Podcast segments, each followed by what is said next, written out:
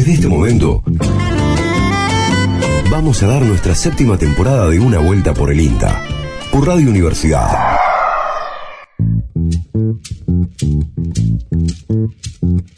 ¿Qué tal? Muy buenos días, Viales. Buenos días, ¿cómo anda usted? ¿Cómo le va, Noriega? Muy buenos días. El placer de saludarlo en este, el último programa de mayo, Néstor.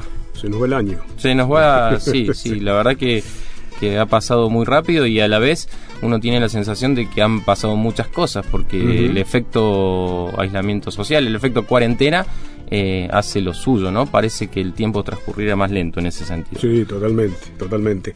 Y bueno, mm, recorriendo los temas que tenemos hoy, eh, había quedado pendiente el segmento de aromáticas y medicinales. Sí, claro, hoy estrena segmento desde Tras la Sierra, nuestro compañero Daniel Suárez eh, nos trae eh, una serie de entregas sobre este tema tan atractivo. Sí, señor. Además, ¿qué otra cosita tenemos, Lucas? Tenemos, vamos a hablar, hoy vamos a hablar de bioeconomía, de economía circular.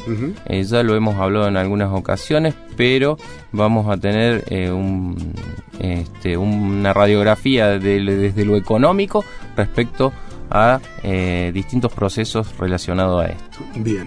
Además tenemos otro tema que es eh, relacionado con el aporte. Eh, eh, eh, suena medio como complicada la cosa. A ver, me preparo, me vamos- preparo, dispare. Vamos a ver si es complicada como suena o, o- o no tanto, que es, son las gluteninas de alto peso molecular que aportan, y ahí está la pregunta, ¿qué aportan? A las harinas de trigo y a la masa. ¿Mm? Este es una especie de viaje al interior de la harina y de, y de las masas. Este, Está interesante. Nosotros siempre tenemos algún bloquecito referido a la investigación y este, este programa no es la excepción. Bien, y te, eh, tesis en dos minutos. Tenemos tesis en dos minutos, también tenemos algo sobre fuentes, por, eh, fluentes porcinos, esto y algunas otras cosas más en el programa de hoy. Eh, les recordamos, ¿no? Eh, en el Facebook nos pueden encontrar como una vuelta por el INTA, en el WhatsApp al 3572 528693. Este es el programa del Instituto Nacional de Tecnología Agropecuaria y estamos en nuestra casa, aquí en AM580. Bueno, escuchamos un poquito de música.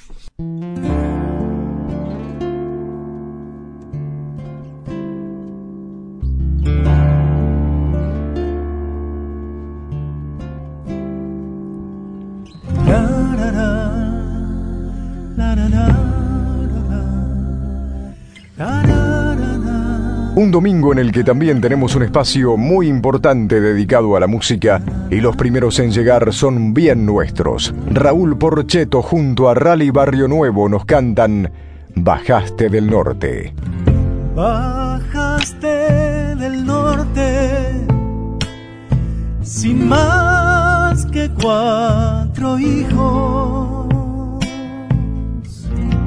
Aquel cielo en los ojos y una mujer que te aprendió a seguir.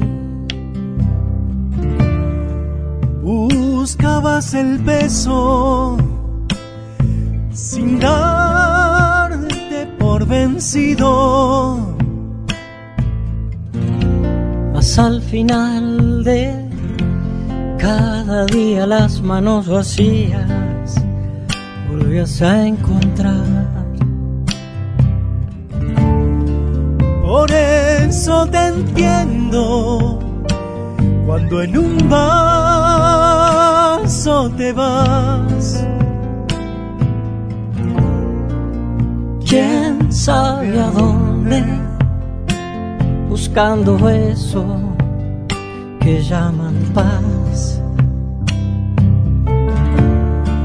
Y aunque sabes que te dicen viejo borracho, sos tan bueno que ni siquiera al diablo los mandas, los mandas.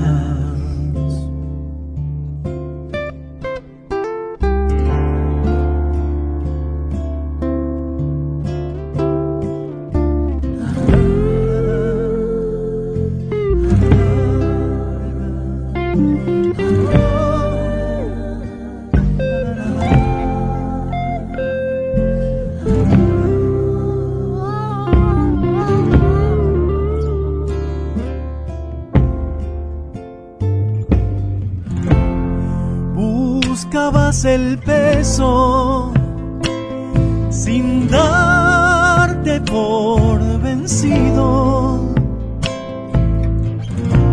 Mas al final de cada día las manos vacías volvías a encontrar. Por eso te entiendo hoy, cuando en un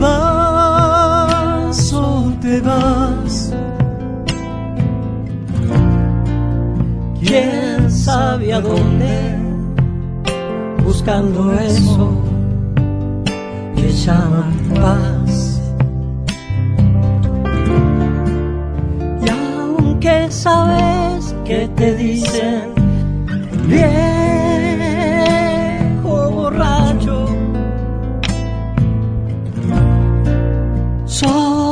tan bueno que ni siquiera al diablo los mandas. Los mandas.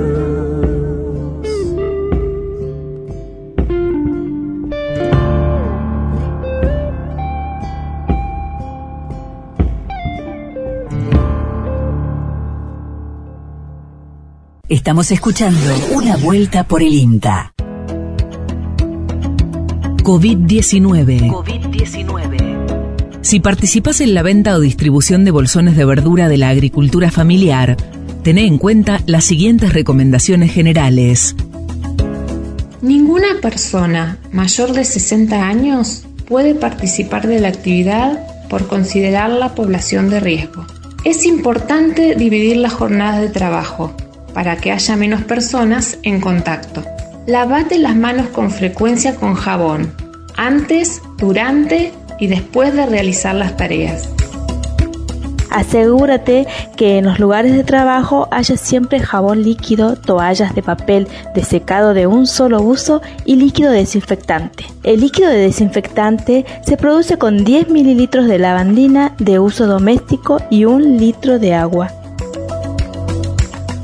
Armá carteles visibles que recuerden en el trabajo cómo es el adecuado lavado de mano.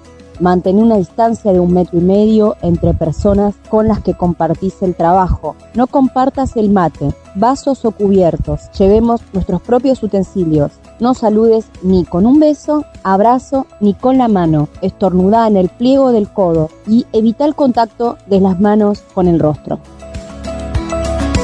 Soy Araceli Bordón de la Unión de Trabajadoras de la Tierra. Pertenezco a la colonia agrícola 20 de abril, una pequeña productora de hortalizas. Mi nombre es Delia Quintero, soy de la localidad de Santa Lucía, provincia de Tucumán, y pertenezco a la Biblioteca Popular Santa Lucía. Soy Verónica Escalada, productora familiar de la Feria Verde Tierra Sana de Miramar.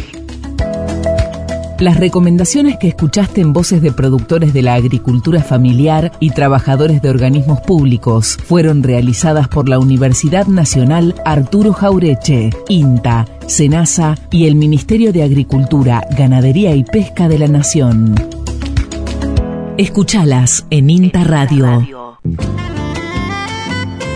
Bien, les, recomendamos escuchar Interradio, de allí salen este, esta serie de spots sobre recomendaciones eh, para la agricultura familiar, en este caso, en el, marcos, en el marco de lo que estamos viviendo con el coronavirus. Néstor, tenemos eh, estreno de, de, sección, estreno de columna, en este caso un ex compañero suyo desde Tras la Sierra, eh, Daniel ah, Suárez. Sigue siendo compañero. ¿Eh?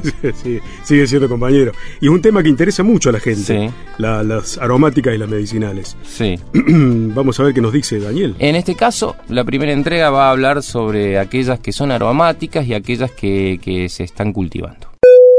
Tenemos plantas aromáticas y medicinales de recolección silvestre, es decir, plantas que solamente se encuentran vegetando en forma natural en nuestras sierras. El producto de su comercialización se debe a la recolección.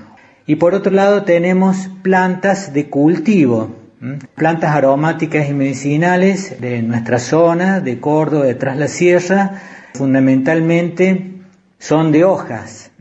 Y podríamos considerar también otra clasificación en en plantas, digamos, que se utilizan para condimentar las comidas, claro, darle sabor y color a nuestras comidas, y por otro lado, eh, las plantas aromáticas y medicinales que se utilizan para infusiones, para tomar eh, eh, sabrosos té o para tomar en, dentro del mate con bombilla este, para saborizar la hierba.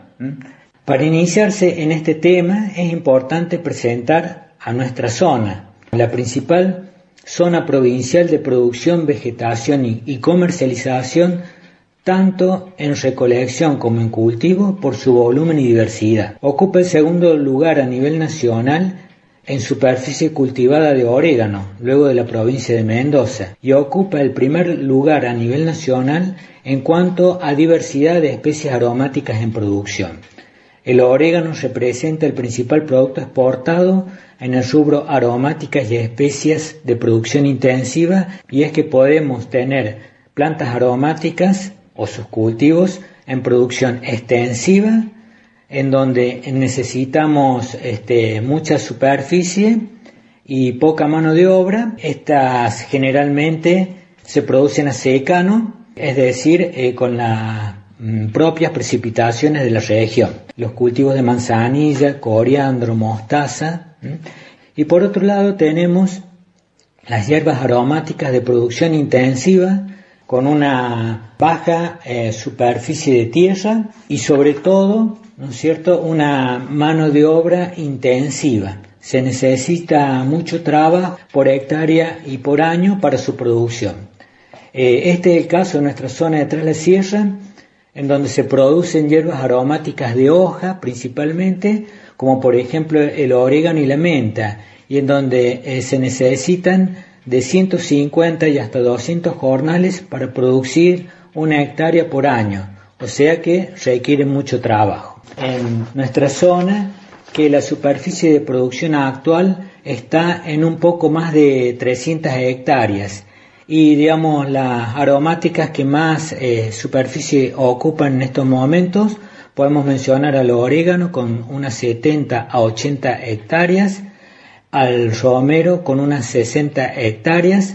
Estas dos, yo diría, especies este, van fundamentalmente, el mercado son las eh, grandes especieras y por otro lado tenemos también al cultivo de mentas, tenemos unas cuatro variedades en producción con unas 120 hectáreas este, de superficie eh, en el Valle de Tras de Sierra y su mercado principal eh, son las yerbateras como hoja y tallo picados o como hoja pura. En cuanto a clima y suelo, solo hay que pensar en las características ambientales del Valle de Tras la Sierra, que posee un clima ideal para este tipo de producciones. Una baja humedad relativa a ambiente, una gran amplitud térmica entre el día y la noche, alta heliofanía, es decir, muchos días a pleno sol a lo largo del año, posee un clima semiárido con inviernos secos e inicio de precipitaciones a fines de primavera.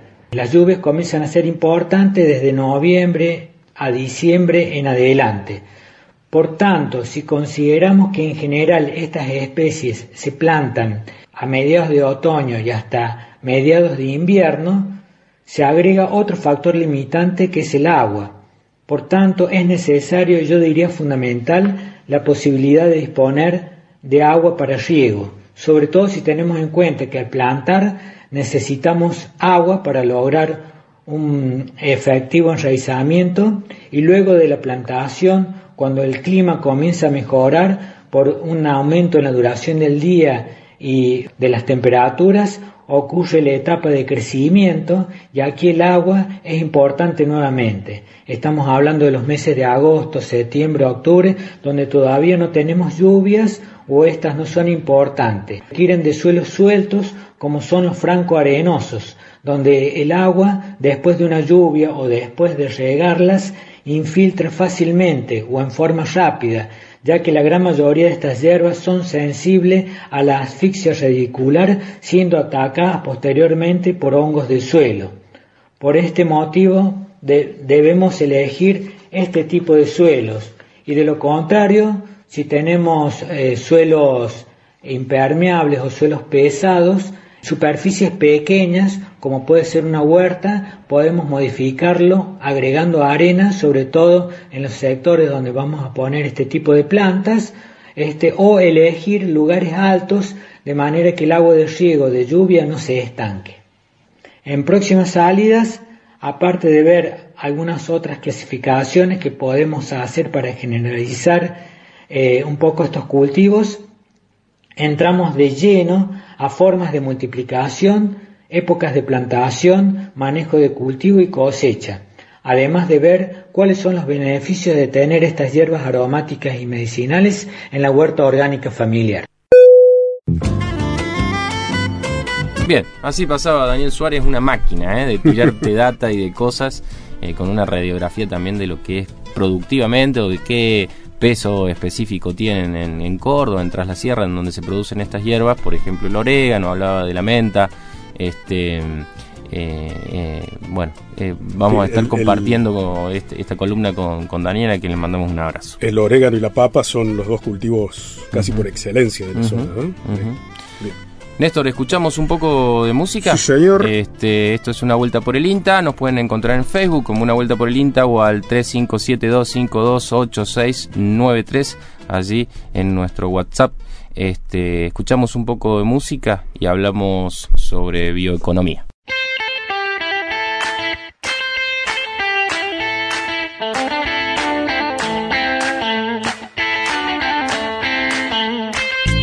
Una vuelta por el INTA tiene más sonidos en este domingo por la mañana. Invitamos a un colombiano, Juanes. El tema se llama Yerbatero. Le traigo el remedio para ese mal de amor que le estremece. No se merece sufrir si su pareja le dejó.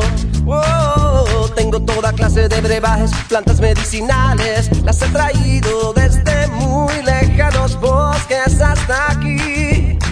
Soy herbatero, vengo a curar su mal de amores. Soy el que quita los dolores y habla con los animales. Dígame de qué sufre usted, que yo le tengo un brebaje que le devuelve el tono y no pone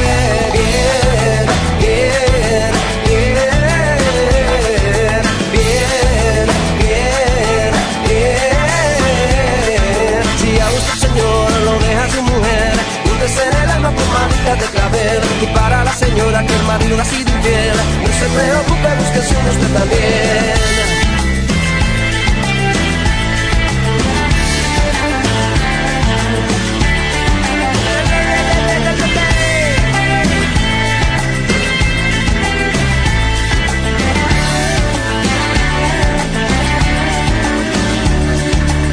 De depresión, mal de amor, lleva varias noches sin dormir y sus días no van bien en el trabajo. Bajo. Anda moribundo, preocupado, cabizbajo, desenamorado. Le tengo la solución si le duele el corazón. No soy doctor, soy hierbatero. Vengo a curar su mal de amores. Soy el que quita los dolores y habla con los animales. Dígame de qué sufre usted, que yo le tengo un brebaje que le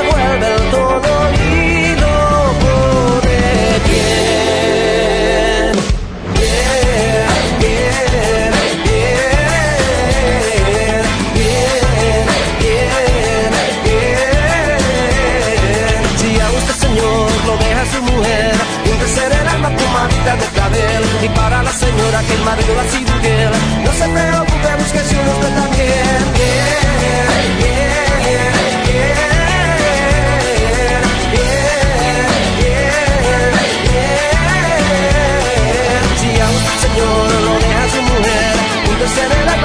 Y para la señora que marido ha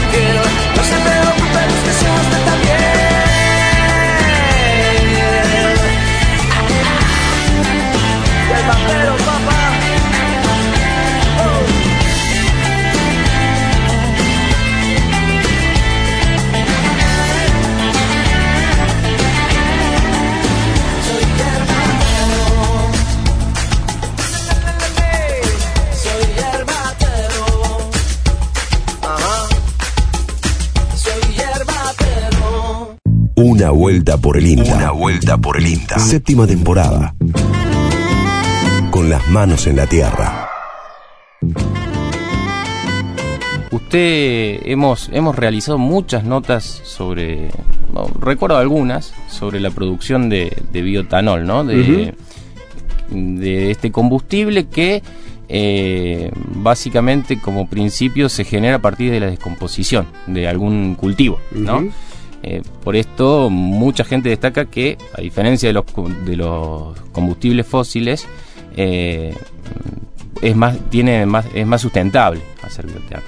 Bueno, desde hace un par de años se vienen instalando algunas destilerías de menor escala que, que, las grandes plantas que existen en el país y hoy vamos a conversar un poco acerca de esto con, para saber bueno, un poco cómo funcionan estas plantas, cuáles son sus subproductos que se reutilizan y por qué esta forma de producir es más sustentable. Estamos en contacto con Soledad Puechagut, economista de Manfredi, que, que trabaja en la plataforma de valor agregado de INTA. ¿Qué tal, Soledad? ¿Cómo estás? Hola, ¿qué tal? ¿Cómo están? Bueno, Soledad, un poco para entrarle al tema, ¿no?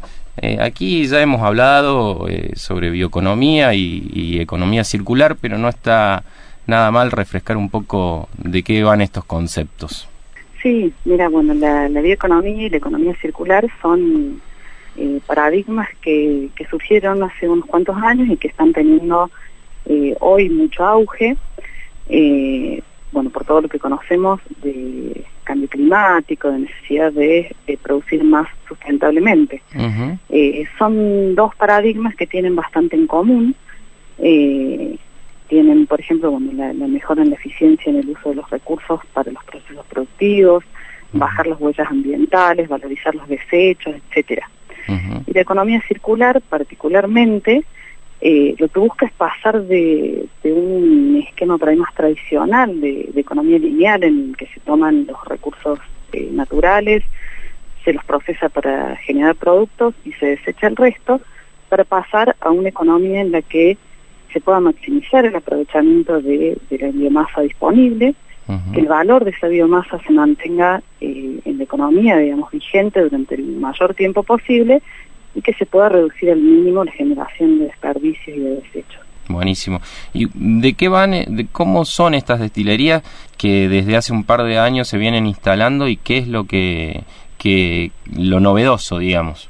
Sí, este, bueno, este esquema particularmente de, mini destilerías de etanol, precisamente es un ejemplo muy claro sobre eh, este nuevo paradigma este de, de la economía circular, porque ahí se crea en el campo todo un encadenamiento de actividades de manera circular en la que las distintas actividades van aprovechando, se van generando productos y subproductos y además aprovechando los eh, desperdicios y los residuos de otras actividades dentro del mismo campo. O sea, ahí realmente se hace una minimización de esos, de esos residuos. Y básicamente eh, las mini destilerías entran en un esquema en el que hay producción de maíz, es maíz para grano y maíz picado.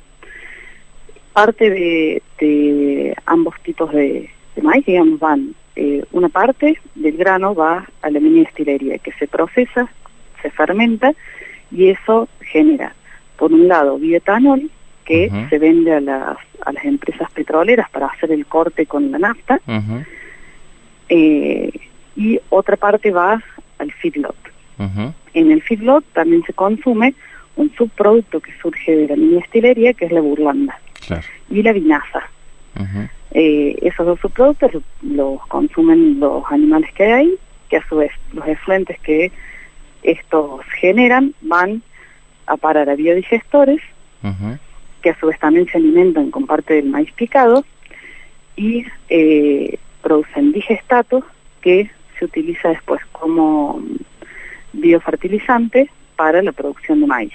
Y a su vez también generan energía eh, que es mucho más, eh, ¿cómo es? Em, es mucho mejor y más eficiente para, para todos los procesos productivos que se llevan adelante en el campo que los combustibles fósiles. Claro, claro, claro. claro, y todo eso genera este esquema circular de aprovechamiento de los residuos en cada actividad. Y, y estas, estas mini destilerías están a lo largo del país, eh, ¿cuántas hay más o menos? ¿Cómo es eh, ese, ese esquema, digamos? Claro. En este momento acá en Argentina están funcionando seis plantas.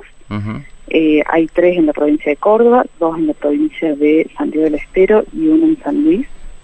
y las seis están nucleadas, están, se han juntado para poder acceder a cupo de bioetanol que da la, Secretaría de Energía, en una cámara, que es la SIGBO, que es la Cámara de los Industrializadores y Productores de Biocombustibles.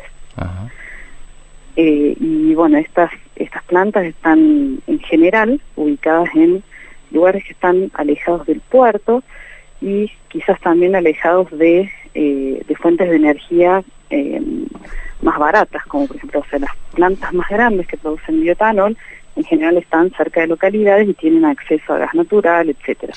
En cambio, estas plantas lo que tienen también como eh, ventajoso es que pueden estar alejadas de esos Claro, no, es que no, es que el maíz no viaja. porque son autónomas, claro, entonces con el, mismo claro. con los mismos desechos también se puede generar energía para alimentar esas plantas, así que realmente es, un modelo muy claro. Directamente no sale del campo el maíz. Exactamente. Exactamente. realmente son, sí. Eh, no, no, Néstor Noriega te saluda. Una consulta.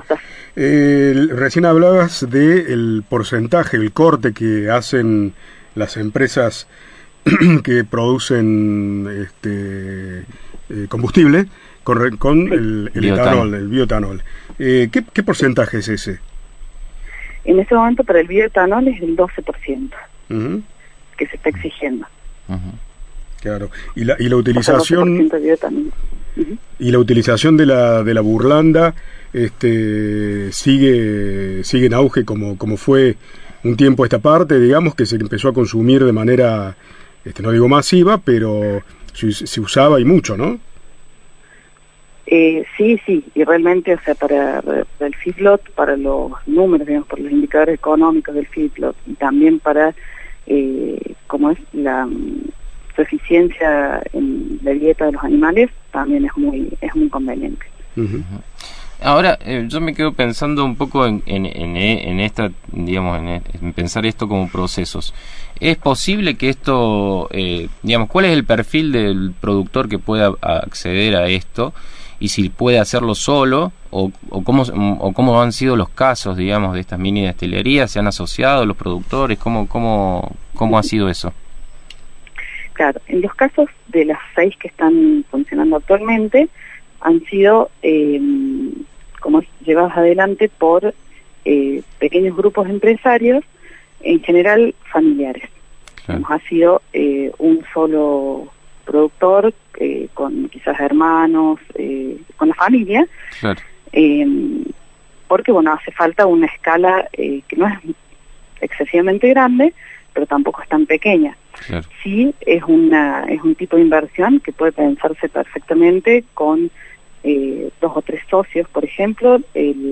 la, producción de maíz más o menos requeriría, considerando rotaciones y demás, unas 7.000 hectáreas.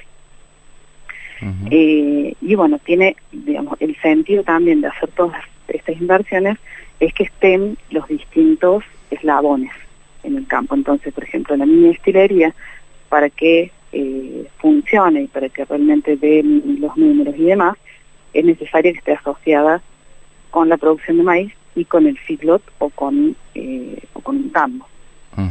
claro, claro. Y, y, Soledad, ¿cómo, ¿cómo se ha dado en este proceso de esta de estas bio de esta mini de estas mini destilerías, perdón? Eh, ¿Cómo se ha dado la articulación entre lo, lo público y lo privado? Bueno, nosotros hicimos, eh, estamos terminando ahora un estudio bastante interesante eh, que lo hicimos entre INTA y la, y la Cámara que los nuclea. Se firmó un convenio de asistencia técnica, entonces eh, hemos estado intercambiando información durante algunos meses, realizamos también una visita a uno de los establecimientos y armamos un estudio con indicadores económicos y con indicadores ambientales para eh, sustentar todo esto que, ya conocemos, de que son unas inversiones eh, como muy interesantes y demás, pero eh, ellos estaban muy interesados en ponerle números a todo esto y poner y, poder tener alguna referencia para comparar con inversiones alternativas y con actividades alternativas.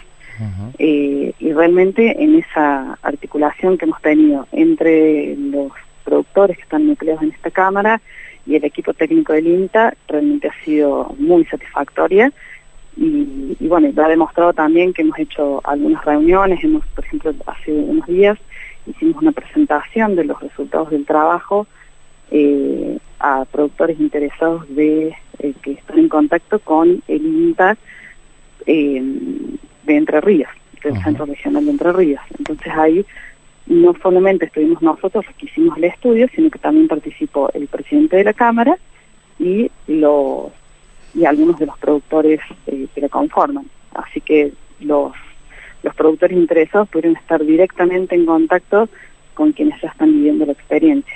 Qué bueno. Bueno, Soledad, muchísimas, muchísimas gracias. Seguramente ya te vamos a estar molestando con alguna otra cosa desde aquí, desde una vuelta por el INTA. Bueno, muchas gracias a ustedes. Así pasaba Soledad Puechabut, economista de Manfredi, que trabaja en la plataforma de valor agregado de INTA, hablando un poco de bioeconomía y de economía circular a partir del desarrollo de estas mini destilerías aquí en Argentina.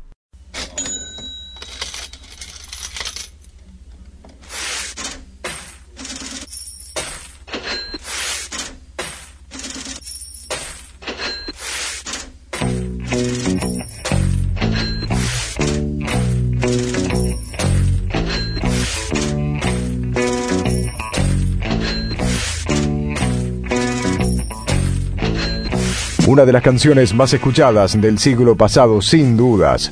Uno de esos temas que no pierden vigencia y que han traspasado a varias generaciones ya. Desde 1973, Pink Floyd, Money.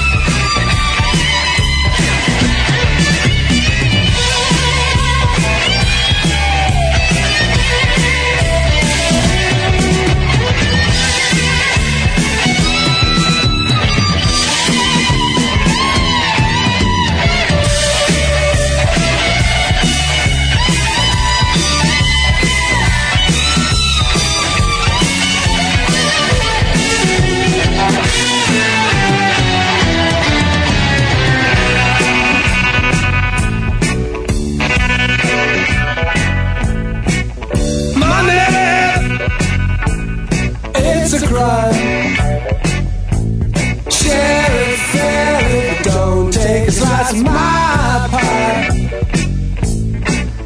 Money, so they say.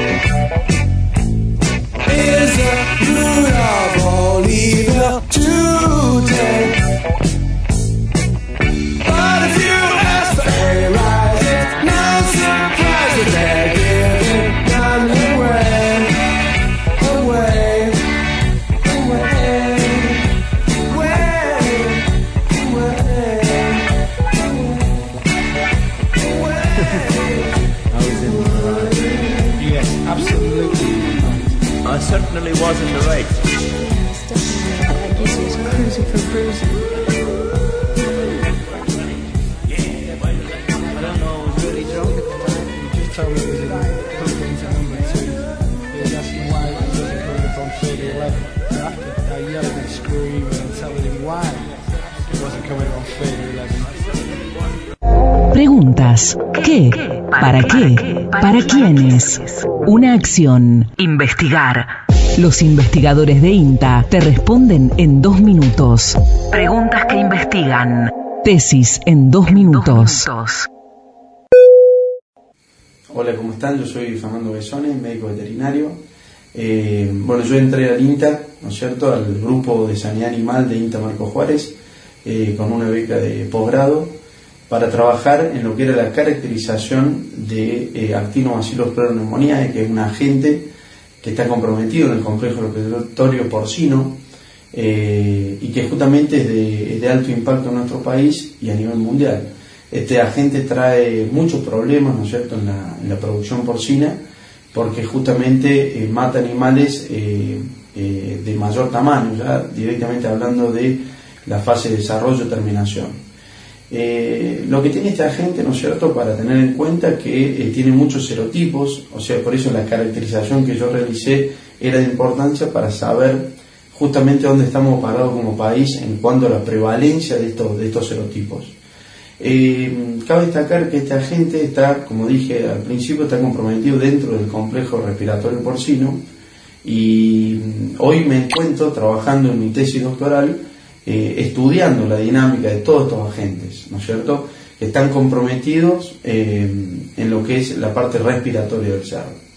Al hablar de parte respiratoria del cerdo hay que saber que justamente trae, ¿no es cierto?, eh, aparejado estos problemas eh, la baja ganancia de peso de los animales, justamente porque el animal se encuentra ¿no es cierto? con un área de pulmonar comprometida y bueno, no puede desarrollarse bien en su, en su vida ni en su crecimiento.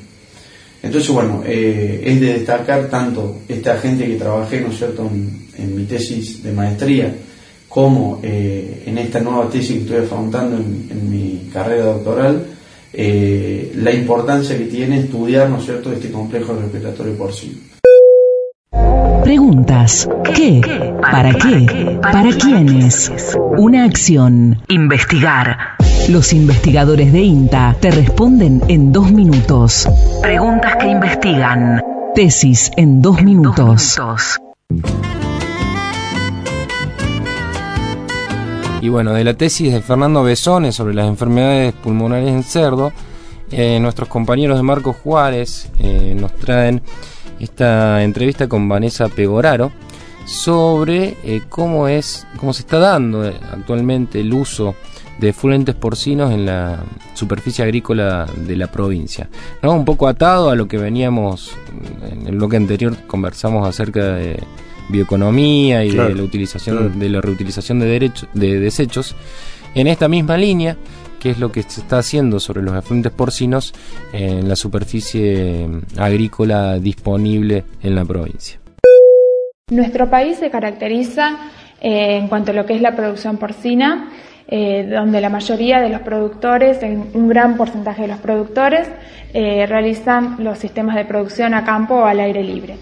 Sin embargo, en los últimos años se ha observado que eh, un estrato de productores eh, eh, en cuanto a lo que es tamaño entre 50 y 100 madres aproximadamente han comenzado a confinar eh, una parte de lo que es la producción animal. Este confinamiento de los animales, eh, ya sea en este, en este estrato de, productores o en los productores de mayor tamaño, eh, este confinamiento hace que se comience a generar eh, efluentes o residuos líquidos. Estos efluentes, que para, los, para muchos productores es un, es un residuo, es un desecho, en estos años nosotros estamos haciendo que eh, estos productores traten de valorarlo como un subproducto o como un fertilizante eh, de origen orgánico.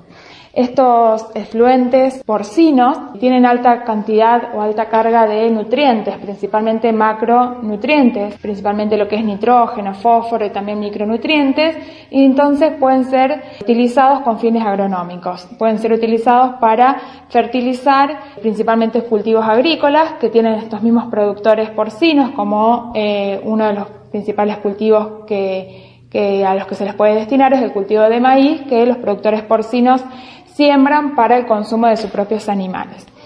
En la provincia de Córdoba, en un trabajo que hemos hecho recientemente, eh, se ha hemos estimado que aproximadamente eh, la generación de fluente porcino se ha calculado en base a la, producción eh, de fluente por categoría animal, en base a bibliografía internacional, debido a que es difícil conocer la cantidad de fluente real que se genera a nivel provincial. Entonces se utilizaron bases de, datos de SENASA con lo que es la existencia real porcina a nivel nacional, se filtraron establecimientos eh, mayores a 50 madres y los eh, y bueno se tomaron estos, eh, estas, cada categoría con la cantidad de fluente que genera cada categoría. Aproximadamente se estima que se genera eh, un poquito más de lo que es 800.000 metros cúbicos de fluentes por año y esto estaría contribuyendo con una generación de un poco más de 2 millones y medio de kilogramos de nitrógeno por año. Estos valores así solo, sin tener en cuenta lo que es una superficie agrícola útil, no nos dicen mucho si es poco o mucho comparado con otras situaciones o otras partes del mundo. Entonces, teniendo en cuenta lo que es la superficie agrícola útil de la provincia de Córdoba, que es la superficie agrícola útil que es susceptible a recibir estos efluentes como fertilizantes, nosotros en la provincia no tendríamos que tener excedentes eh, en cuanto a lo que es la aplicación de nitrógeno por parte de estos efluentes. No tendría que haber, eh, no tendría que existir excedentes. Sí se aplica estos efluentes con adecuadas prácticas agronómicas, en la superficie que tenemos disponible eh, de cultivos agrícolas. Pero la realidad es que también estos establecimientos porcinos se concentran principalmente en los departamentos sur, sureste de la provincia, ligada a lo que es la producción de maíz. Eh, entonces ahí es donde aparecen principalmente los problemas, donde hay una concentración espacial de los establecimientos porcinos, principalmente, como dijimos, en el sur de la provincia, y entonces hay grandes establecimientos porcinos concentrados y por lo tanto se va a concentrar la generación de fluente. En estos casos donde hay que prestar un poco más de atención en cuanto a lo que puede llegar a implicar un poco lo que es la contaminación ambiental que se puede generar con eh, la distribución y la gestión de estos efluentes, eh, porcinos. Eh, cuando la superficie agrícola útil no alcanza, estos productores deben focalizarse principalmente a sistemas de tratamiento para disminuir la cantidad de nutrientes que tienen en estos efluentes, disminuir si no la cantidad de efluentes que generan o si no van a tener que salir a buscar más superficie agrícola útil que no sea propia para que le reciban los efluentes que ellos están generando. Así escuchábamos a Vanessa Pegoraro que hablaba sobre la utilización de los efluentes porcinos. Esto es una vuelta por el INTA. Vamos a escuchar un poco de música y entramos en el bloque final del programa. ¿Qué tal si damos una vuelta musical más en nuestro programa? Desde dónde jugarán las niñas, álbum que se lanzó por allá por 1997 con producción de Gustavo Santaolalla, nada menos. Llega Molotov cerdo. Ese mamarrano come cacahuates, pide pizarrín, pero no invita sus cuates. A esa escuela le apodaban, él come quesadillas, se come los melones sin quitarle las semillas. Ese marranete se atora en el retrete, cada que lo veo es un apodo diferente. Se mira en el espejo, se pone consternado, se quita la playera, es un tamal mal amarrado. Cerdo, no me llames cerdo. Cerdo, no me llames cerdo.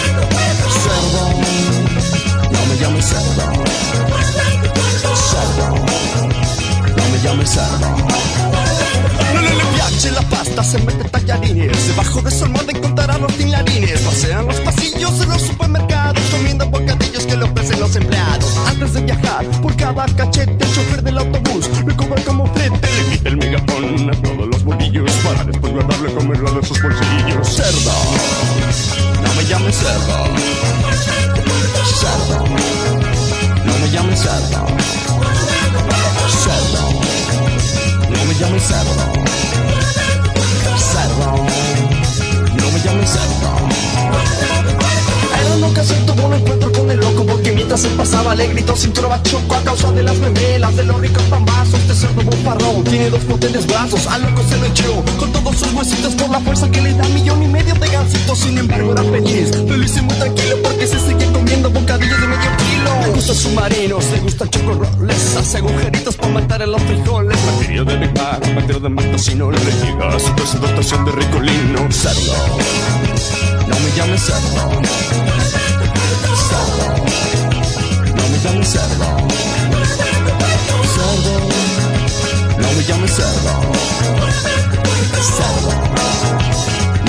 no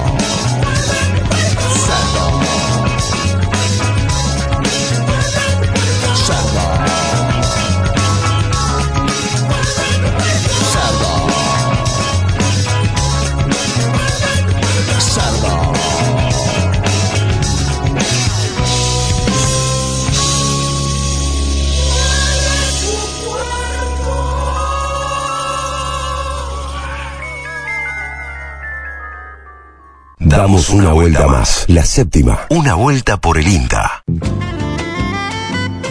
Bien, y como anticipábamos al comienzo del programa, vamos a dialogar con una investigadora que trabaja en el Instituto de Fisiología y Recursos Genéticos Vegetales del Centro de Investigaciones Agropecuarias, en el INTA, aquí en Córdoba. Eh, relacionado con un proyecto, vamos a, a pedirle que, que- a pedirle que nos cuente este proyecto y que decía al comienzo del programa Sí. que eh, un poco para que nos imaginemos, mientras yo charlaba con, con Mercedes este, produciendo esto y mm, este, tratando de organizar la charla, me imaginaba, mm, como decía al comienzo del programa, una especie de viaje al interior de, de- de la harina, al interior de la masa, a través de las gluteninas, este, que nos explique de qué, de qué se trata esto. Tenemos en línea a Mercedes Nisi, que es la investigadora que yo este, este, hacía referencia hace un ratito nomás, para que nos cuente de todo esto. Ah, saludamos, Mercedes, ¿cómo te va? Buen día. Buen día, hola, ¿qué tal?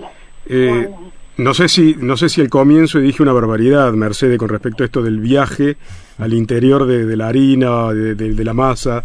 Este, es un poco así. ¿Por qué nos, nos contás de qué, de qué se trata el, el proyecto en donde estás trabajando? Eh, no, está, bien lo, que dijiste. Eh, es, un poco así. El, proyecto, o sea, que, está involucrado en la tesis, eh, se trata, bueno, fundamentalmente de estudiar el aporte, bueno, de estas de las proteínas de la harina del trigo, que fundamentalmente son las gluteninas de alto peso molecular. Entonces, eh, ver cómo contribuyen cada una de ellas a las propiedades eh, viscoelásticas de la harina, fundamentalmente elásticas de la harina.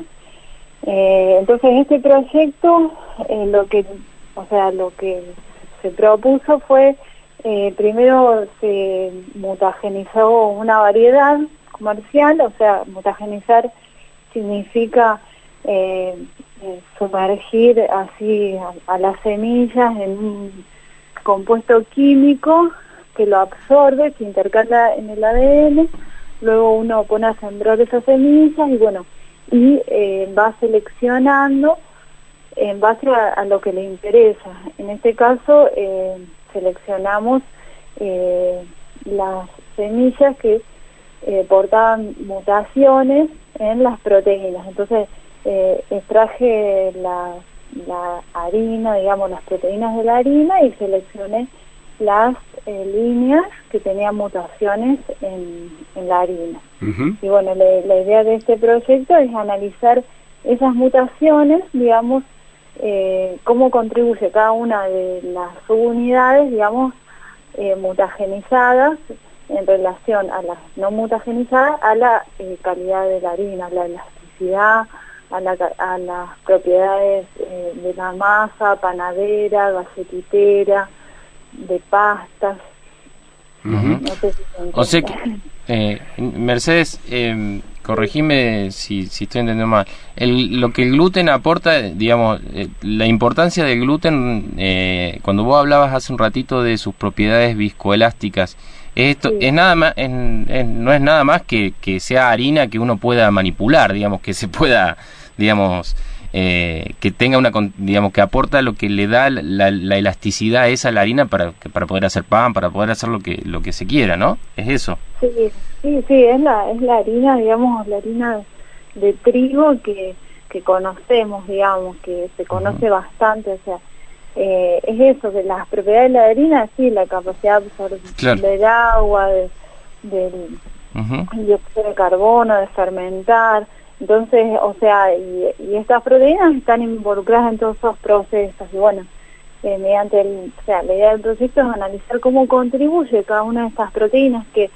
eh, en este caso, en esta variedad, hay son cinco genes expresados. Entonces, eh, al tener mutado cada uno, voy a analizar cómo afecta a esas propiedades, digamos, la harina. ¿cómo, bueno, hablabas de la, de la, de la mutación.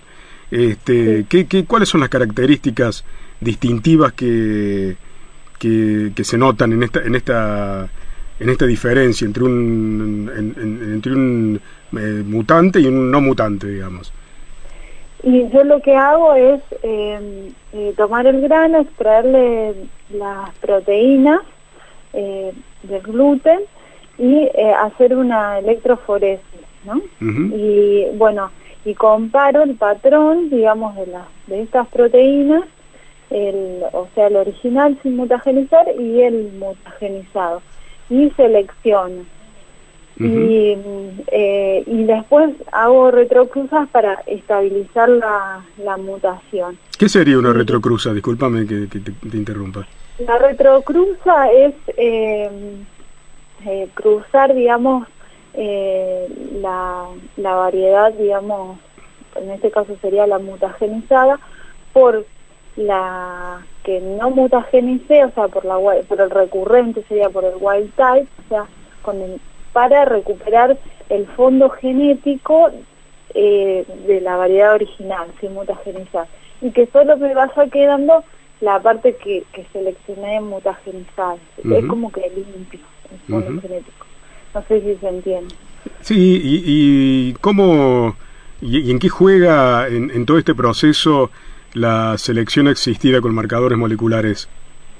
Y bueno, o sea, eh, esta, esto de analizar las proteínas de, la, de la harina y todo eso es, eh, una manera de usar marcadores moleculares eh, para, para seleccionar. Eh, este proyecto específico es para analizar, digamos, es como más bien básico en el sentido que es para estudiar bien cada subunidad cómo aporta a esa estructura de red de gluten. Eh, igualmente esta técnica, ponerle de analizar con proteínas, eh, se usa mucho para, caracterizar todas las variedades, digamos, comerciales, eh, bancos de germoplasma. Entonces, uno lo que hace es ver todos estos patrones de proteínas y si hay estudios previos de calidad, uno caracteriza y sabe que hay alelos, digamos, de mejor calidad. Entonces, siempre se van se caracteriza y cuando uno selecciona para hacer cruzas, cruzamientos, buscando cierta calidad, alelos de cierta calidad, los elige eh, en base a esa caracterización previa. Eh, y bueno, las proteínas son marcadores moleculares, también hay marcadores moleculares de, ADN, como, como ahora se está hablando tanto esto del coronavirus y de la PCR, bueno, es lo mismo, eh, o sea, se usan muchos marcadores de PCR, sobre todo para eh, caracterizar en resistencia a enfermedades, rosa de la hoja, rosa del tallo, rosa amarilla, fusarium, o sea, con marcadores conocidos, entonces uno hace las cruzas seleccionando el progenitor que porta la resistencia eh, con otro que tiene otra característica, generalmente son buenos rendimientos, y bueno, cruza y, selecciona en la progénesis, en la población, las plantas que bueno, que eh, tienen la característica, aportan la resistencia, o bueno, se, se caracteriza para muchas cosas. O sea que aporta al mejoramiento este genético Claro. de, de la calidad del trigo. Claro, aporta, a- eso aporta, aporta la selección, es como más específica. Porque si no, vos, vos, eh, por ejemplo, en el caso de una resistencia a enfermedad, tendrías que inocular la planta y, y ver después cómo responde. En cambio, ya conociendo, digamos, el marcador a priori, vos ya en estadios más tempranos ya seleccionás. Claro. Bueno, Mercedes, muchísimas gracias por tu tiempo. Nos quedamos nosotros sin tiempo. Te agradecemos la explicación del trabajo. Muchísimas gracias. Bueno, muchísimas gracias. Chao, hasta luego. Hasta luego. Dialogábamos con Mercedes Nisi, que trabaja en el Instituto de Fisiología y Recursos Genéticos Vegetales. Nos explicaba este, este trabajo que hay que... Este, hay Sí, que- difícil de es bajar, difícil de es bajar, es- difícil, es, claro. es- es complicado, pero bueno, tratamos de hacerlo lo más simple posible. Espero que, que se haya entendido dentro de todo. Así es, Noriega. Bueno, vamos a despedirnos. Sí, Eh, señor. se- llegamos al final del programa. Eh, recuerden, nos pueden encontrar en una vuelta por el INTA como en Facebook, sino el WhatsApp 3572-5286 y 93. El número de WhatsApp ahí para contactarse con nosotros. Eh, trabajaron para que este programa se haga posible en los controles nuestro compañero Mariano Britos. Eh, por parte de INTA, Andrés del Pino, Silvina Odeto, Jorge Alegre, Fabricio Taparelo, eh, Mauro Bianco, eh, Lucas Viale quien les habla y a mi lado, Néstor Noriega. Bien, hasta la próxima. Hasta la próxima. Hasta aquí, una vuelta por el INTA. Por universidad, tu propia voz.